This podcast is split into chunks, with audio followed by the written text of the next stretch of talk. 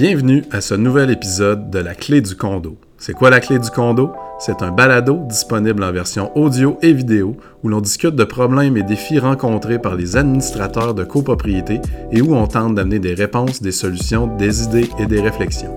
Mon nom est Julien Gobeil-Simard. Je suis directeur général chez Depaty Beauchemin Consultant, une firme de services conseils techniques spécialisée dans le secteur de la copropriété. Je suis également directeur général et cofondateur de Hoodie, une start-up qui développe des solutions technologiques pour faciliter l'entretien et le maintien des copropriétés. J'ai également démarré la communauté Condo Admin sur Facebook, communauté que nous vous invitons d'ailleurs à joindre si ce n'est pas déjà fait. On va d'ailleurs s'alimenter abondamment des questions posées par la communauté pour déterminer les sujets de discussion de chaque épisode. Pour cet épisode, on s'entretient avec mon associé Jonas Depaty. Jonas est ingénieur et directeur de l'équipe en charge de la réalisation des études de fonds de prévoyance chez Depaty Beauchemin.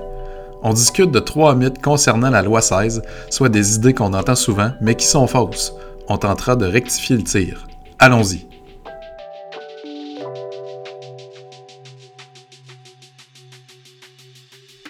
Salut Jonas. Salut Julien. Bienvenue à ce nouvel euh, épisode de, de la clé du condo. Épisode numéro 4 qu'on essaye de faire dans un format différent cette fois-ci. Hein? Ouais, Ouais. c'est ça, tu me fais des signes de la montre. Euh, donc, euh, on, a, les trois premiers épisodes de- de- du balado ont été quand même euh, assez longs. Euh, donc, euh, initiative aujourd'hui pour essayer d'en faire un dans un format un peu plus court. Donc, euh, ce qui dit court dit 15 minutes. 15 minutes, 15-20 minutes, gros max. Euh, Dites-nous dans les commentaires euh, si vous aimez ça, euh, surtout ceux qui le regardez sur YouTube.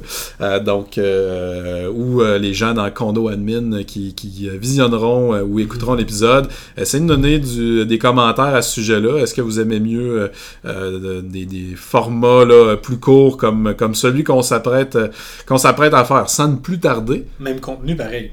Oui, c'est ça. En fait, bon, ce qui est difficile, c'est que des fois, la copropriété, c'est un domaine compliqué. Euh, fait que des fois, pour aller au fond des choses dans un sujet, Faut euh, faut s'élaborer un peu, mais j'avoue que des fois, on pourrait euh, juste essayer de compresser tout ça un peu mieux. Ceci étant dit, je pense qu'on a un sujet quand même le fun aujourd'hui pour cet épisode-là, puis qui va nous permettre de faire quelque chose d'un peu plus court. Et on a appelé ça trois, trois mythes à propos de euh, la loi 16. Euh, on reçoit euh, beaucoup d'appels de clients chez euh, Depaty Beauchemin. Puis il y a des questions qui reviennent souvent. En fait, des questions, des ou des fois des, des- euh, c'est pas nécessairement des questions qui nous sont posées. euh, C'est, des, des fois les gens arrivent en pensant une chose, puis ouais, c'est des présomptions. Puis nous on dit ben ben non, euh, euh, c'est, pas vrai, c'est, c'est pas X, c'est, c'est Y ou c'est pas A, c'est B. Euh, donc euh, trois mythes qu'on veut défaire à propos de la loi 16. Euh, je vais y aller avec un premier que je trouve hyper important. Puis ça, ben, on l'entend beaucoup au téléphone. Je le vois aussi beaucoup dans la communauté là, sur Facebook, euh, Condo Admin. Euh, beaucoup de gens euh, croient que la loi 16, on peut résumer ça par une chose, c'est-à-dire l'étude de fonds de prévoyance. Euh, ce qui, euh, ce qui euh, hein. ben, en fait, c'est même loin d'être vrai, c'est-à-dire que euh, la loi 16, au niveau de la copropriété divise, là, parce que la loi 16, en fait, couvrait là, beaucoup de sphères de la société, euh, de la régie du logement, qui est devenu un Mhm. tribunal administratif. Bon, euh, maintenant, en ce qui nous concerne, la copropriété divise, la loi 16 est euh, une réforme majeure. là. Il y a eu beaucoup, beaucoup, beaucoup de changements à apporter dans les différents articles du Code civil euh, avec la loi 16 là, concernant la copropriété divise. Puis l'étude de fonds de prévoyance, essentiellement, est l'un des changements apportés par la loi 16, mais il y en a vraiment beaucoup. Qui plus est, euh, puis ça va être notre deuxième point, euh, l'étude de fonds de prévoyance, ce n'est même pas une obligation qui est en vigueur à l'heure actuelle. Il y a beaucoup de, de changements de la loi 16 qui sont en vigueur euh, depuis janvier 2020 euh, et auxquels s'intéressent malheureusement trop peu euh, de- de- d'administrateurs de, copropriété et de copropriétaires aussi, parce qu'il y a aussi des nouveaux droits euh, pour les euh, copropriétaires.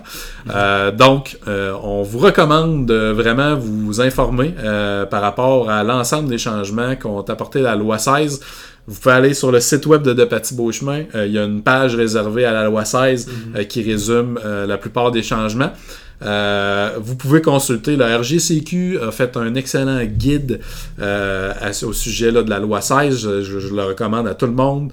Euh, donc, allez consulter ce guide-là. Euh, Il y a des formations qui existent si vous voulez aller plus loin. Nous-mêmes, on donne la formation au cégep de Beauce-Appalaches euh, à ce sujet-là. Donc, faire le tour là, de l'ensemble des changements de la loi 16. Donc, l'étude de fonds de prévoyance, c'est vraiment un des changements de la loi 16. Il y en a beaucoup d'autres. Euh, donc, intéresse- intéressez-vous à l'ensemble de ces changements-là euh, qui peuvent concerner les parties communes à usage restreint, qui concernent euh, même certains éléments de transparence. Ouais, c'est ça, l'attestation euh, sur le- le- le- le- euh, l'état de la, de la copropriété à remettre au promettant acheteur, euh, envoyer les procès verbaux d'assemblée, de réunion du conseil d'administration dans les 30 jours suivant la, la- la tenue d'une réunion, ou du moins là, la, prise de certaines décisions. Pourcentage de vote en présence, ça, les oui, effectivement. Pourcentage de votes euh, qui ont été modifiés, là, il y a certains éléments qui étaient euh, qui faisaient l'objet d'un vote à ce qu'on appelle le double, double majorité qui est passé à majorité renforcée. Euh, donc, euh, somme toute, c'est plus facile d'avoir les pourcentages euh, euh, adéquats euh, pour ces types de votes-là. Euh, bref, intéressez-vous à l'ensemble des changements, pas juste l'étude de fonds de prévoyance. La loi 16, c'est beaucoup plus que l'étude de fonds de prévoyance. Le message est passé. Le message est passé. On l'espère euh, qu'il va être reçu. Euh, deuxième chose qu'on entend souvent, euh, Jonas, les gens qui croient que l'étude de fonds de prévoyance, c'est obligatoire depuis l'adoption de la loi, donc obligatoire depuis janvier 2020. Hein, hein, hein. Mauvaise réponse. Mauvaise réponse. Non, c'est vrai qu'il y a beaucoup qui, qui, qui appellent en panique. ok, faut, ça me prend une étude de fonds de prévoyance d'ici décembre. C'est pas le cas. L'étude de fonds de prévoyance, si on regarde dans le code civil, on, on la voit pas. L'obligation de la faire aux 5 ans, c'est vrai qu'on revient puis qu'on répète. euh, c'est même pas en vigueur dans le code civil. On parle de contribution au fonds de prévoyance qui va changer, qui vont tomber en vigueur quand le règlement va, sortir. Donc, ce qu'il faut retenir, c'est que l'étude de fonds de prévoyance va être obligatoire lorsque le règlement va sortir, puis ça, ils vont vous permettre un délai de trois ans jusqu'à l'obtention de la première étude de fonds de prévoyance. Ouais, en, fait, en fait, la date limite Date limite pour avoir son pour sa avoir une première étude, c'est trois ans suivant l'adoption du, Du règlement. Bon. Puis ce règlement-là, euh, on l'attend. En fait, on, on- Il ça fait longtemps qu'on C'est l'espère. ça. C'est ça. En fait, euh, euh, si vous allez voir sur la, la page du ministère de l'Habitation là, qui porte sur euh, les changements de la loi 16 là, pour la copropriété divise, je pense qu'encore en date d'aujourd'hui, euh, ça dit pas- que selon les prévisions, euh, on devrait l'avoir euh, avant la fin de 2021. euh, Puis c'est- bon, c'est- c'est- c'est- ces écrits-là n'ont pas été modifiés dans la dernière année. Euh, 2022, probablement. Ouais, c'est ça. Nous autres, les échos qu'on a, là, c'est que ça va plus être. Euh, ça va plus être première moitié de 2022, ce qui essentiellement donnerait jusqu'en 2025 Pour faire la première étude. pour faire la première étude. Ceux qui le font, fait que ceux qui l'a- l'avaient fait déjà, vous êtes prévoyants. C'est ça. Vous êtes prévoyant, vous êtes proactif. Il y a plein de bonnes raisons de, de, de, de prendre l'avance, euh, ne serait-ce que de, commencer déjà son renflouement si on sait qu'on on est en retard. Euh, D'ailleurs, on a écrit aussi des articles à ce sujet-là. Là, c'est, quoi euh, des, bonnes, des bonnes raisons de faire l'étude avant que ça soit obligatoire. Il y en a des bonnes, il y en a des mauvaises aussi. C'est vraiment propre à, à chaque situation. Ceci dit, ceux qui le font aujourd'hui sont avant le temps euh, sont prévoyants, c'est probablement motivé par d'excellentes raisons, raisons. Mais en fait, euh, moi, ce qui me surprend, c'est de voir à quel point, euh, tu sais, souvent les gens qui nous appellent, on n'est pas les premiers qui ont appelé, puis Ouais. bon, sont dans une dynamique où ils demandent des offres de services à beaucoup de monde euh, ou à beaucoup de firmes, puis là, ben, euh, on, on sent qu'il y a comme un sentiment d'urgence. Pouvez-vous faire ça avant, Noël? Pouvez-vous faire ça dans les trois prochains mois? Et puis là, on, on questionne, mais, mais tu sais, y a-t-il une raison euh, pourquoi vous êtes pressé comme ça? Puis bon, c'est là souvent qu'on se fait dire, ben, tu sais, on, Ça vous a été dit, là. a- ben, on est en retard, tu sais, fallait, Ouais. fallait avoir ça en 2020, puis là, on est fin 2021, puis on dit non, non, non, non, puis c'est, c'est, c'est, c'est- ça sera pas avant quelque part en 2025, là. Ce- ce- Ceci dit, c'est, bien de le faire, euh, puis tant mieux que si vous êtes proactif. Euh, mais vous n'êtes pas obligé. Puis en fait, ce qui est surprenant, c'est que souvent, on n'est pas les premiers à, leur, à leur répondre au téléphone ou à leur envoyer une offre de service. Euh, puis par contre, on est, on est quand même assez souvent les premiers À à leur donner cette information-là, puis à prendre le temps de leur expliquer ça. Euh, donc, on pense que ça serait souhaitable que tout le monde informe bien là, les syndicats de copropriété, euh, que, que, que en ce moment, ils sont pas dans une dynamique où c'est obligatoire, euh, mais bon, comme on a dit, il y a, il y a Puis plusieurs- rajouter une couche aussi dans la loi 16. Là, on dit que c'est trois ans pour remettre la première étude, après le règlement qui n'est pas encore sorti.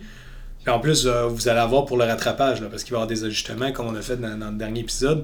Il va y avoir des ajustements probablement. Ça, vous allez avoir un autre 10 ans pour vous ajuster. Oui, c'est ça, c'est ça. En fait, on- c'est prévu dans la loi. C'est ça, c'est prévu dans la loi. Euh, donc, euh, ça, vous trouverez. euh, en fait, c'est dans le projet de loi. Ça fait partie des dispositions transitoires. Vous verrez pas de ça. traces de ça là, dans, le, dans les articles Ouais. du Code civil. Euh, par contre, ça va certainement être inclus dans la, la réglementation.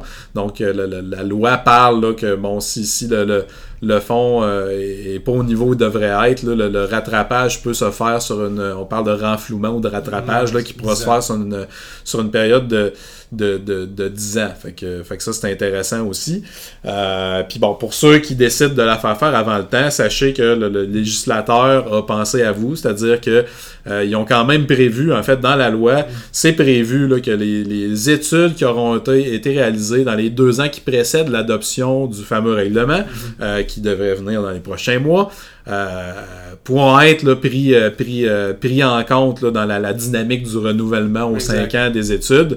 Euh, puis euh, Vous ne serez pas obligé de refaire votre étude. c'est ça, vous ne serez pas obligé de refaire euh, votre étude. Puis euh, bon, pour ceux qui s'inquiètent, il y en a beaucoup qui disent euh, Mais là, c'est pas, c'est pas sûr euh, qu'on- que, que- que notre étude, euh, est-ce que- est-ce qu'elle va être conforme, est-ce qu'elle va être euh, reconnue par le gouvernement?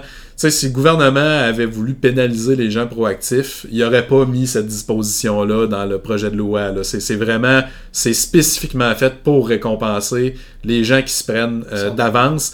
Euh, idéalement, on n'aurait pas besoin de loi, puis tout le monde aurait fait cet exercice-là d'évaluer les Ouais. besoins de l'immeuble à long terme pour les réparations puis les remplacements au niveau des parties communes. Euh, donc, il faut, faut certainement voir d'un bon œil ceux qui décident de- de- de- d'embaucher des professionnels pour les aider à évaluer ces besoins-là. Euh, donc, le législateur n'a pas intégré cette disposition-là pour mettre des bâtons dans les roues à ceux qui prennent l'avance, bien au contraire. Donc, soyez pas inquiets. Euh, les, les, recu- les, les, les, euh, les requis là, pour que votre étude soit reconnue par la réglementation euh, risque fort d'être relativement simple. Bon, on n'a pas euh, une boule de cristal, mais c'est pas impossible que ça soit quelque chose du genre si elle a été euh, réalisée par un des professionnels que le règlement reconnaît, c'est correct. On en vient justement à notre troisième mythe, euh, cette fameuse euh, liste de, de, de Je- professionnels. Ouais, Julien, est-ce qu'il y a une liste qui, existe? Non, c'est ça. euh, c'est ça. En fait, la loi prévoit que, que, que, que l'étude devra être réalisée par, euh, par un professionnel, euh, puis que c'est le- vraiment le- le- ce fameux règlement qu'on attend dans les prochains mois qui va Ouais. pouvoir déterminer les professionnels qui sont autorisés, là, euh, aptes à réaliser une étude de fonds de prévoyance. Là, quand on reçoit des appels, on, on se fait poser toutes sortes de questions. Euh, Pouvez-vous me donner le lien euh, vers la liste des entreprises qui ont le droit de faire des études? Putain, Euh, Pouvez-vous m'envoyer euh, la, la liste des professionnels qui sont accrédités? Euh, Allez-vous être sur la liste de ceux qui ont le droit? Bon, la formulation de la question varie, mais il y a beaucoup de gens qui semblent avoir une attente à ce que le gouvernement sorte une liste d'entreprises qui peuvent faire des études de fonds de prévoyance.